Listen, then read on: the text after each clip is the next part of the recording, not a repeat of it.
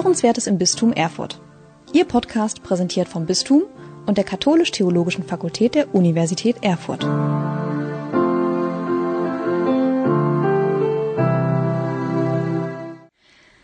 Herzlich willkommen, liebe Hörerinnen und Hörer, zu einer neuen Ausgabe unseres Podcastes. Wir freuen uns sehr, dass Sie auch heute wieder dabei sind und wer weiß, vielleicht hören Sie diesen Podcast gerade, während Sie auf dem Balkon sitzen, im Park oder im Garten, egal wo. Hauptsache in der Sonne, denn es ist Sommer und es ist Urlaubs- und allen voran Sommerferienzeit. Und ein jeder von uns, der die Schulbank gedrückt hat, weiß, Sommerferien, da freut man sich jedes Jahr aufs Neue drauf und man ist auch jedes Jahr aufs Neue der Überzeugung, dass man sich diesmal so richtig verdient hat. Aber ich glaube, selten hat man sich die Sommerferien tatsächlich so sehr verdient wie in diesem Jahr. Denn hinter den Kindern, den Lehrerinnen und Lehrern, aber auch hinter den Eltern liegt ein durch und durch verrücktes Schuljahr. Und mindestens genauso wichtig, vor ihnen liegt allerhand Ungewissheit, denn wie das Schuljahr 2020-21 aussehen wird, das können wir zum aktuellen Zeitpunkt noch nicht sagen. Genau darüber wollen wir heute sprechen. Wir wollen uns dem Thema Schule und Bildung in Zeiten von Corona annehmen. Und dafür dürfen wir als Gesprächspartner im Studio heute einen Gast begrüßen, der die Höhen und Tiefen der letzten Monate in der allerersten Reihe miterlebt hat, nämlich Dr. Sven Vogt, seit 2013 Leiter der Edith Stein Schule hier in Erfurt. In diesem Sinne, herzlich willkommen, Herr Dr. Vogt. Sehr gerne. Herr Dr. Vogt, ich würde in das Gespräch gerne einsteigen mit einer Frage, die man normalerweise den Kindern stellt, aber ich glaube auch dem Schulleiter kann man die in diesem Jahr guten Gewissen stellen. Es sind Sommerferien. Wie nötig haben Sie die auch gerade?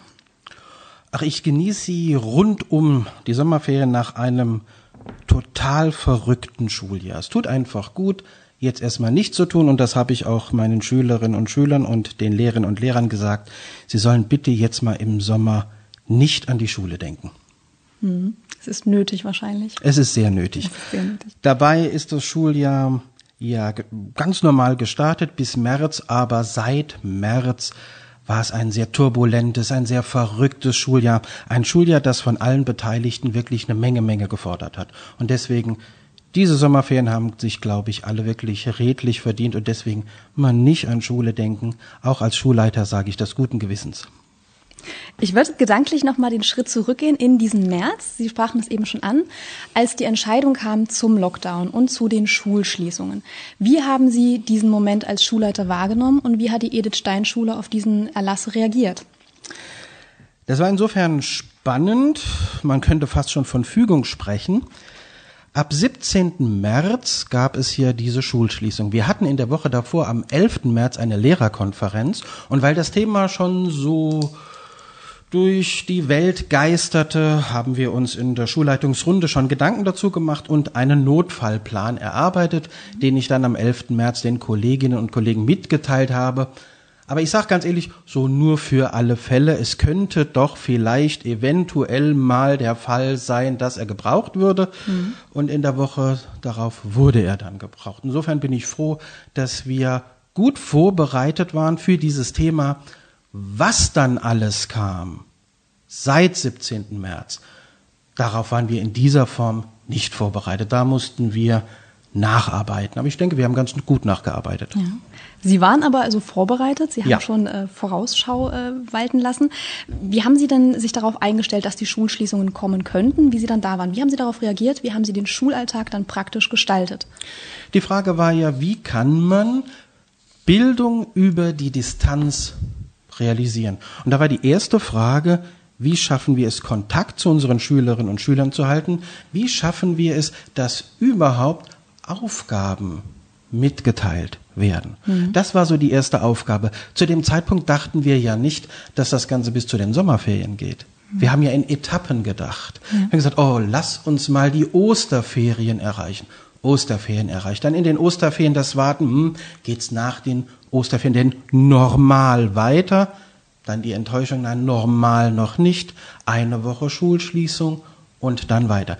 Das heißt, am 11. März war erstmal die Frage, wie schaffen wir es überhaupt, Aufgaben an die Schülerinnen und Schüler weiterzugeben. Und da war einfach das große Thema, wie schicken wir denn die Aufgaben? Und da ist natürlich ein großes Thema wieder Digitalisierung, E-Mail-Zugriffe und ähnliches. Zum Thema Digitalisierung werden wir später nochmal ähm, sprechen. Das klingt für mich jetzt aber auch tatsächlich so, Sie sprachen eben, Sie haben in Etappen gedacht. Ähm, Sie haben noch nicht gewusst, was da auf uns zukommt. Das ja. wussten wir alle nicht. Das klingt für mich auch so, die Lehrer und Lehrerinnen waren dann erstmal wieder selber Schüler und mussten sich mit Situationen auseinandersetzen, für die es kein Regelwerk gibt, keinen normalen Fall. Nein, kein Regelwerk und keiner von uns war auf diese Form in der Ausbildung vorbereitet worden. Natürlich waren wir alle Lernende, wir mhm. waren aber auch diejenigen, die Entscheidungen treffen mussten, denn die Schülerinnen und Schüler sind uns anvertraut und wir sind die ständigen Begleiter des Bildungsweges der Schülerinnen und Schüler. Aus dieser Aufgabe hat uns niemand entlassen, auch wenn wir dann wieder selbst Schülerinnen und Schüler waren. Genau. Ähm, was, was glauben Sie denn, wenn man jetzt äh, vielleicht rückblickend sagen möchte, dieses Schuljahr, das so ein besonderes war, hat eine Lektion fürs Leben den Schülerinnen mit auf den Weg gegeben, aber auch den Lehrerinnen und Lehrern und auch den Eltern. Glauben Sie, dass man in diesem Schuljahr etwas gelernt und auch vermittelt hat, was ein normales Schuljahr in der Form nicht kann?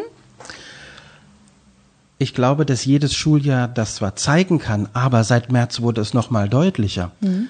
für die Schülerinnen und Schüler ich bin verantwortlich für mein Lernen. Für die Lehrerinnen und Lehrer, trau deinen Schülerinnen und Schülern etwas zu. Ja. Die nehmen diese Aufgabe auch an. Ja. Also das, denke ich, sind Lektionen, die nochmal deutlicher geworden sind. Mhm. Dann würde ich jetzt gerne zu dem Thema Fernunterricht äh, übergehen. Ähm, wie haben Sie den gestaltet? Wie haben Sie, welche Lösungen haben Sie gefunden für dieses Problem, das Sie eben schon angesprochen haben, der räumlichen Trennung? Man hat nicht mehr die Schule und den Klassenraum, wo man sich tagtäglich zusammenfindet und trotzdem muss es weitergehen. Wie sind Sie dem begegnet? Das eine ist ähm, die Aufgaben, die geschickt werden. Da gibt es verschiedene Möglichkeiten. Ich kann sie in einen Wochenplan zusammenpacken, schicke den Wochenplan dann in der Woche drauf, neue Aufgaben mit Lösungen für die alten Aufgaben. Wir haben uns dagegen entschieden. Wir haben uns dafür entschieden, dass wir jeden Tag den Schülerinnen und Schülern Aufgaben für den Folgetag schicken. Mhm. Denn das eine sind die Aufgaben. Aber es ist ja viel mehr weggebrochen in dieser Zeit. Die Struktur des Tages, der Tagesablauf. Was machen denn die Schülerinnen und Schüler, wenn sie dann morgens von 7.40 Uhr bis 13.50 Uhr da sitzen? Irgendwann sind sie mit ihren Aufgaben auch fertig. Deswegen haben wir uns dafür entschieden, dass wir jeden Tag Aufgaben schicken. Und das war, glaube ich, was ganz Wichtiges, dass jeden Tag auch nochmal diese Kommunikationsaufnahme der Lehrerinnen und Lehrer zu ihren Schülern dann auch erfolgt ist. Mhm. Denn, und das wurde auch nochmal deutlich, die Lehrerinnen und Lehrer sind mehr als nur Wissensvermittler. Es sind die Begleiter in dieser wichtigen Schulzeit. Und deswegen haben wir uns dafür entschieden, jeden Tag zu schicken, damit auch eine Kontinuität da ist, damit auch so eine Erinnerung oder ein Hauch von alter Ordnung und Festigkeit noch da ist. Und wenn es nur die ist, Herr sowieso, Frau sowieso hat heute Aufgaben geschickt. Mhm. Und es ging uns immer darum, dass nie nur Aufgaben geschickt werden. Das weiß ich von den Kolleginnen und Kollegen. Sie haben zu jeder Aufgabe immer ein persönliches Wort geschrieben mit Anrede, Frage, wie geht's dir? Und dem allseits beliebten Schlussgruß, bleib gesund. Mhm. Und glauben Sie, dass Ihnen das gelungen ist, diesen Alltag im Chaos, in der Krise aufrechtzuerhalten? Gab es da Feedback, Rückmeldungen? Aufrechterhalten auf gar keinen Fall, denn das ging ja gar nicht. Ja. Deswegen habe ich auch gesagt, eine Erinnerung daran. Ja. Dass es sowas wie diese Ordnung auch gibt. Ja. Deswegen aufrechterhalten auf gar keinen Fall. Das war für alle neu. Das war auch für die Lehrerinnen und Lehrer neu. Denn die sind ja selbst auch Ehepartner, Vater, Mutter, die mussten das ja auch organisieren und die Aufgaben, die ich ihnen dann zugewiesen habe. Mhm. Das Problem der räumlichen Trennung war vermutlich das, was am allerstärksten den Alltag beeinträchtigt hat. Aber abgesehen davon, mit welchen Problemen sind die Schulen auch sonst konfrontiert gewesen? Ich denke da auch an diesen Faktor psychische und seelischer Zustand in einer Krise, in einer absoluten Ausnahmesituation. Sie haben auch eben schon gesagt, Schule ist nicht nur Wissensvermittlung, Schule ist Begleitung von Entwicklung, gerade bei Kindern und jungen Menschen. Ähm, welche Themen sind da bei Ihnen noch so an die Oberfläche geschwappt, abgesehen von dem Raumproblem? Es gab ganz praktische Probleme. Es gab die Probleme schon von technischen Zugriffsmöglichkeiten. Habe ich denn immer einen Netzzugang? Kann ich immer einen Rechner, wenn Papa und Mama auch im Homeoffice sind? Wann kann ich das machen? Und daraus ergibt sich dann ja auch noch eine psychische Belastungssituation. Wir sind in unserer Schule im Beratungsteam deswegen dazu übergegangen, wir haben ein Sorgentelefon geschaltet. Mhm. Das heißt, ähm, die beiden Beratungslehrerinnen und unsere Förderpädagogin haben sich Termine aufgeteilt und wir haben eine Zeit mitgeteilt an die Schülerinnen und mhm. Schüler, sodass klar ist, wenn ihr ein Problem habt, könnt ihr dann dort anrufen. Aber es hat natürlich ähm, seine Berechtigung, dass das, was dort gesagt wurde, auch dort blieb. Mhm, natürlich. Thema psychische Belastung. Bei den Abschlussjahrgängen war die wahrscheinlich noch mal ungleich höher als bei denen, die im normalen Studienbetrieb stehen, weil man an so einem neuralgischen Punkt ist. Oder würden, würden Sie das nicht unterschreiben? Sehen Sie das anders? Das sind zwei Beobachtungen in dieser Zeit. Man hat bei den Abschlussjahrgängen sehr viel übers Abitur geredet. Ja. Aber als Leiter einer Schule, die auch einen Regelschulzweig hat, habe ich mich gelegentlich ziemlich geärgert, hm. dass die Absolventinnen und Absolventen des Realschulabschlusses aus meiner Sicht nicht ausreichend in den Blick genommen wurden. Ja, das war für die eine schwierige Zeit. Aber ich kann sagen, was unsere Schule angeht, die haben das alle geschafft. Ich sehe aber die Sorge bei denjenigen Schülerinnen und Schülern, die nächstes Schuljahr ihren Abschluss machen, hm. dort viel größer. Weil die fragen sich natürlich jetzt, okay, von März bis äh, Juli total anderer Unterricht, wird das dann prüfungsrelevant werden? Werden wir ganz normale Aufgaben gestellt bekommen? Wenn ich die Abiturientinnen und Abiturienten des jetzigen Schuljahres sehe, die waren sehr weit schon in ihrem Stoff. Mhm. Für die ging es um eine wirklich gute und zielgerichtete Prüfungsvorbereitung haben sie auch geschafft. Und wenn ich das Ergebnis bei uns in der Schule anschaue, das war wirklich ein sehr gutes Ergebnis. Wir haben den besten Schnitt in unserer Schulgeschichte mit 1,79 im Abitur. Das war da nicht das Problem. Die größere Frage sind die Schülerinnen und Schüler, die jetzt im kommenden Schuljahr ihren Abschluss machen. Da ist die Sorge größer. Werden da Aufgaben angepasst? Werden sich die Prüfungsmodalitäten irgendwie ändern? Das sind alles Fragen, die auch ich als Schulleiter nicht beantworten kann, denn das ist Sache des Ministeriums. Soll heißen, das Problem Corona wird uns in jedem Fall begleiten. Auf jeden Fall. Weiter. Ja. Genau. Ähm, Abschlussfeiern. Viele Schulen haben die Abschlussfeiern dann ja auch ausfallen lassen. Ähm, wie sind Sie damit umgegangen? Weil auch das ist natürlich ein zeremonieller Moment. Man arbeitet auf so einen Abschluss hin. Das ist auch für, die, für das Leben eines jungen Menschen ein schöner ähm, Punkt. Sie haben Abschlussfeiern umgesetzt, durchgeführt? Natürlich haben wir eine feierliche Zeugnisverleihung umgesetzt. Und dieses Thema war auch mit sehr viel Emotionen verbunden. Denn es war zu einem Zeitpunkt klar, die klassische Form mit einer feierlichen Messe bei uns im Dom mit mhm. Bischof wird es in dieser Form nicht geben können. Da war die Enttäuschung natürlich sehr groß. Die Frage war, wie schaffen wir es jetzt auf der einen Seite die Hygienekonzepte einzuhalten und auf der anderen Seite eine Form zu finden, die diesem Anlass wirklich würdig ist. Wir haben uns deswegen dafür entschieden, fünf Zeugnisverleihungen zu machen. Wir haben hier vier Stammkurse und die Regelschulklasse. Und wir haben fünf einzelne Feiern hier in Erfurt in der Schottenkirche durchgeführt, beginnt mit einem Gottesdienst, Zeugnisverleihung mit Instrumentalmusik ähm, umrahmt. Und das Tolle fand ich auch, zwei Schülerinnen aus dem Abschlussjahrgang haben in allen fünf Gottesdiensten musiziert. Das fand ich persönlich ein ganz, ganz starkes Zeichen, denn die hätten ja auch sagen können, so ich habe mein Zeugnis und gut ist. Die waren aber bei allen fünf Verleihungen auch wirklich da und haben musiziert. Im Nachgang fand ich es eine sehr schöne, würdige und den Umständen angemessene Form der Verleihung. Im Vorfeld gab es aber eine Menge Aufregung. Mhm. Ich werde nochmal von den Abschlussjahrgängen jetzt den Schritt zurück machen zu den Schülerinnen und Schülern, die auch noch im alltäglichen Schulbetrieb stehen. Thema Fernunterricht, wir hatten das schon angesprochen, und die Frage, wie er technisch umgesetzt werden kann. Da ist man ganz schnell bei dem Schlagwort Digitalisierung der Schule. Das ist ein großes Buzzword für äh, Pädagogen, auch jenseits von Corona. Aber wie bewerten Sie diese Corona-Erfahrung im Hinblick darauf? Was hat sich gezeigt? Wie weit sind wir in den digitalen Schulen? Ähm, was hat gut funktioniert und wo müssen wir noch definitiv was nachlegen? Das ist natürlich ein unglaublich dynamischer Vorgang und wie bei allem können wir für unsere Schule sagen, wir sind unterwegs.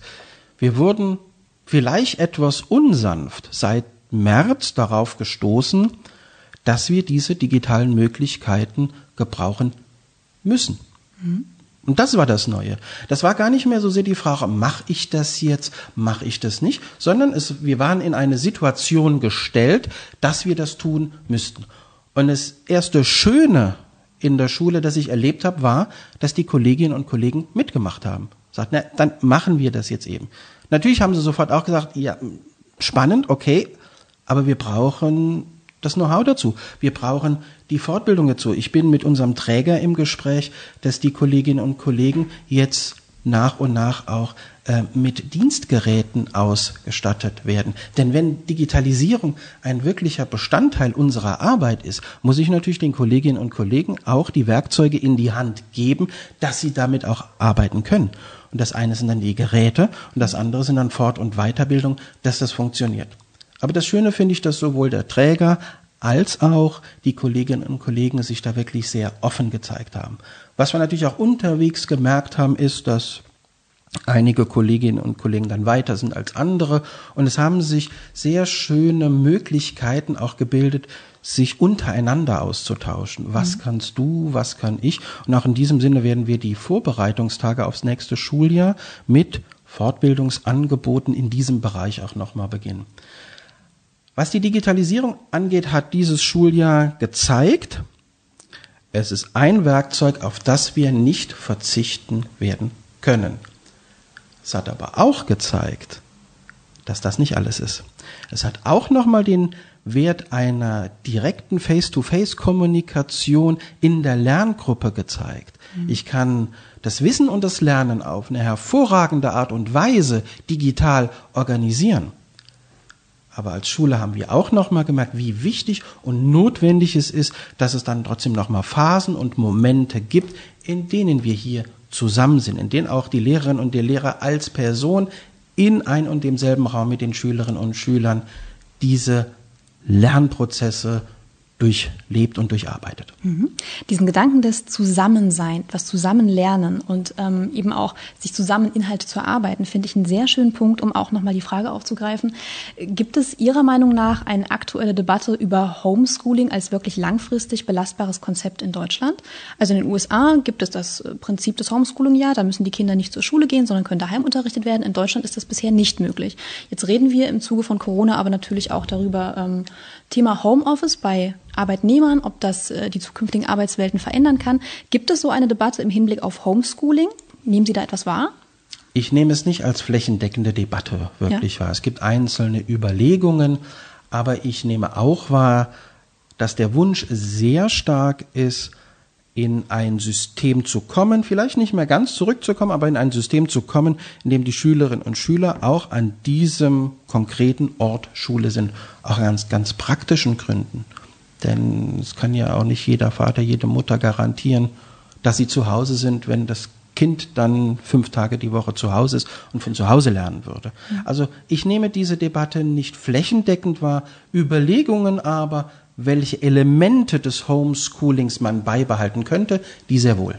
Mhm. Weil auch die Schülerinnen und Schüler gemerkt haben, oh, ich bin eher der analoge Typ, der die Gruppe braucht, aber andere Schülerinnen und Schüler haben auch für sich festgestellt, na, ich bin eigentlich ganz gut zurechtgekommen, ja. wenn ich weiß, ich habe die und die Aufgabe, die muss ich bis dann und dann machen und ich mache das zu Hause. Mhm. Es ist eine Typfrage. Jeder ja, hat seine eigene Art und Weise zu lernen. Genau.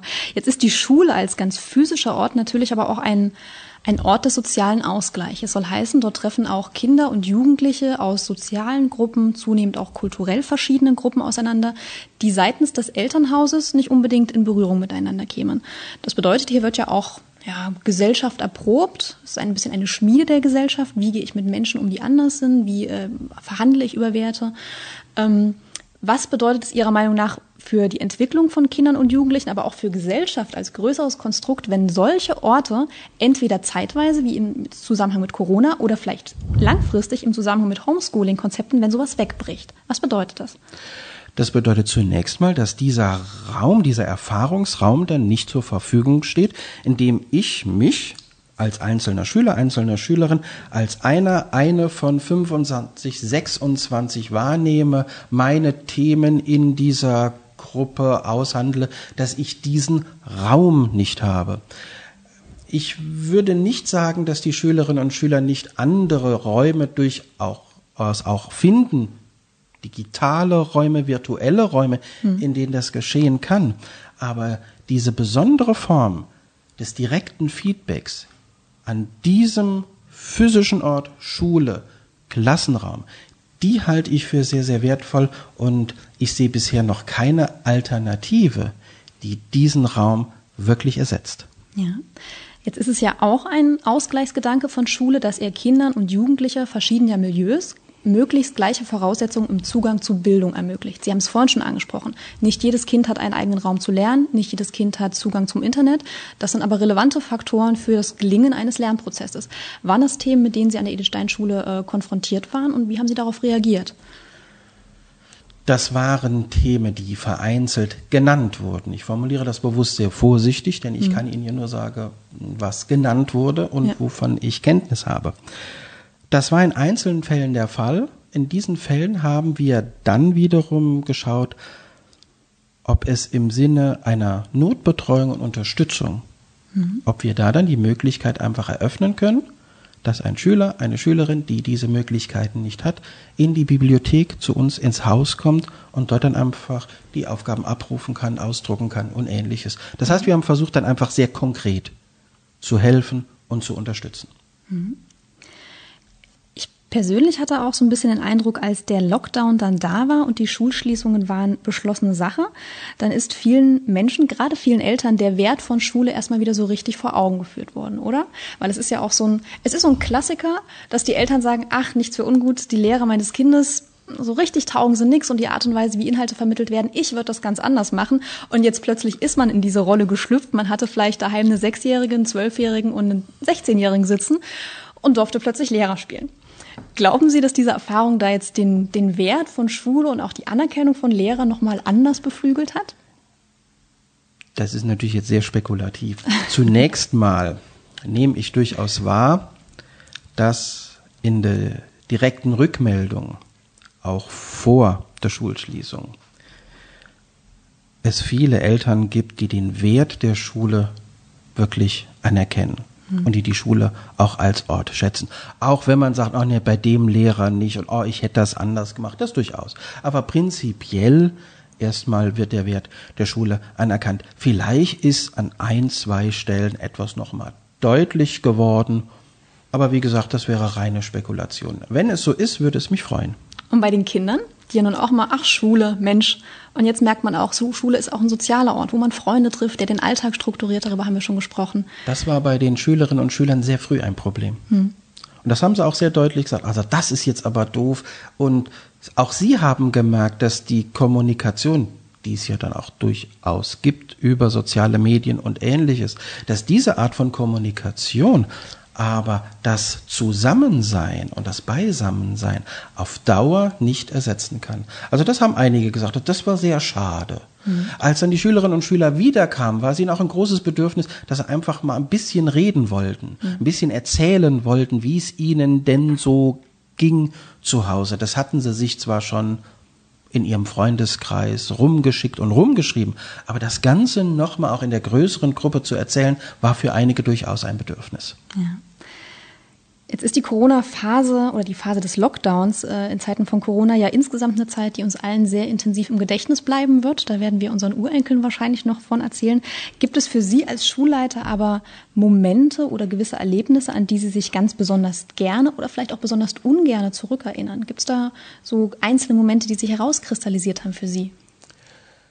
Also was mir im Gedächtnis bleibt, ist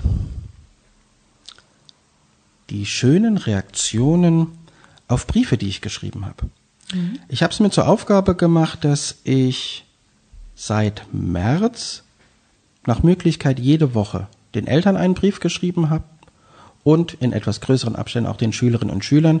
Die Lehrerinnen und Lehrer habe ich natürlich sowieso informiert.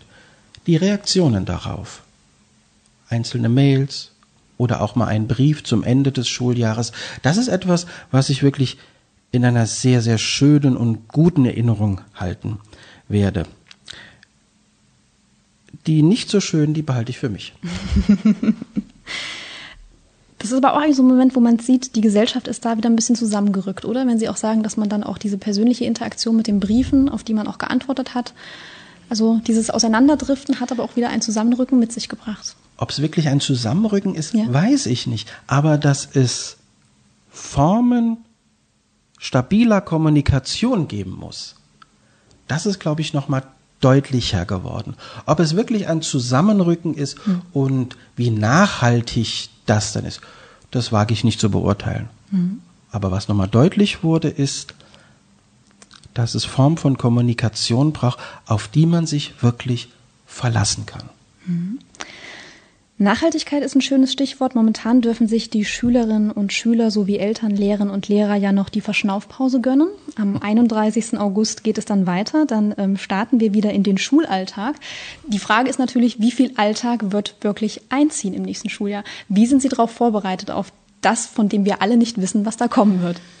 Zunächst mal hat ja das Bildungsministerium einen schönen Ampelplan veröffentlicht. Mhm. Abhängig davon, ob es einen Corona-Fall in der Schule gibt oder nicht. Mhm. Der liegt vor. Wir haben auch unsere Pläne, die wir ja auch in der Zeit der Schulschließung und des Wechsels aus Präsenz- und Distanzunterricht immer fortgeschrieben haben. Die haben wir ja auch noch. An ein, zwei Stellen werden wir sie jetzt anpassen müssen. Momentan, aber das ist wirklich Stand jetzt, hier, heute, gehen wir davon aus und gehe ich davon aus, dass wir am 31.08 vollen Regelbetrieb haben. Mhm. Ich weiß natürlich nicht, wie sich die Zahlen entwickeln werden, wenn die Urlaubsrückkehrer dann wirklich da sind. Deswegen, das ist jetzt ein bisschen wie Kaffeesatzleserei, aber Variante 1 ist, wir haben keinen Fall. Das bedeutet, am 31.08. werden wir mit dem vollen Regelbetrieb beginnen. Wenn wir welche haben, werden wir unsere Notfallpläne, die wir jetzt überarbeitet haben, dann nochmal aktivieren müssen. Und dann wird es wieder zu einem Wechsel von Präsenz- und Distanzunterricht kommen. Diesmal mit einigen Erfahrungen und mit etwas Vorbereitung. Die hatten wir ja im März nicht. Zumindest nicht in dem Maße. Nicht in dem Maße. Genau. Corona als Chance, das wäre im Prinzip meine abschließende Frage. Man möchte natürlich auch immer gerne aus dieser Krisenzeit, die uns alle auch ähm, etwas gekostet hat in der einen oder anderen Art und Weise, gerne etwas mitnehmen, damit diese Entbehrungen nicht umsonst waren. Deswegen meine abschließende Frage wäre, was denken Sie denn, haben Schule und Bildung aus dieser Corona-Erfahrung mitgenommen, was Ihnen jetzt keiner mehr nehmen kann und was Sie in der Zukunft hoffentlich für sich auch anwenden können? Zunächst mal nochmal das Selbstbewusstsein für Schule und Bildung gestärkt wurde, wir sind nötig. Es braucht uns. Das ist das eine. Und das zweite ist, damit Schule und Bildung wirklich gelingen können, braucht es Formate und stabile Formen von Kommunikation. Das finde ich ist das ganz Wichtige dabei. Es muss einfach klar sein, wer da mit wem interagiert was das Ziel davon ist und wie ich zu meinen Informationen komme. Ab nächsten Schuljahr wird es das hoffentlich wieder geben, diese Stabilität in der ein oder anderen Form. Die gab es auch von März bis äh, zum Sommer. Das war ja genau unser Anliegen. Die Stabilität. Nicht den Unterricht wie ja. vorher, aber die Stabilität. Wir sind da, ich habe es an einem, in einem Brief an meine Eltern äh, geschrieben. Das ist so ähnlich wie auf einem Schiff, aber ich kann Ihnen mitteilen, ähm, das Schiff arbeitet auf Hochtouren und der Kapitän bleibt an Bord. Aber der Kapitän gönnt sich jetzt auch erst nochmal die Sommerferien. Auch allen anderen, auch unseren Zuhörern und Zuhörern, egal ob sie vom Schulbetrieb selbst betroffen sind oder nicht, wünschen wir noch eine wunderschöne Urlaubszeit. Es hat uns sehr gefreut, dass Sie auch in dieser Folge wieder mit dabei waren. Ich bedanke mich bei Dr. Vogt herzlich für das Gespräch und verabschiede Sie in die nächste Folge. Auf Wiederhören.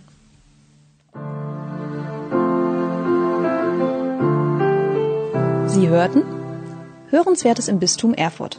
Ihr Podcast präsentiert vom Bistum und der Katholisch-Theologischen Fakultät der Universität Erfurt.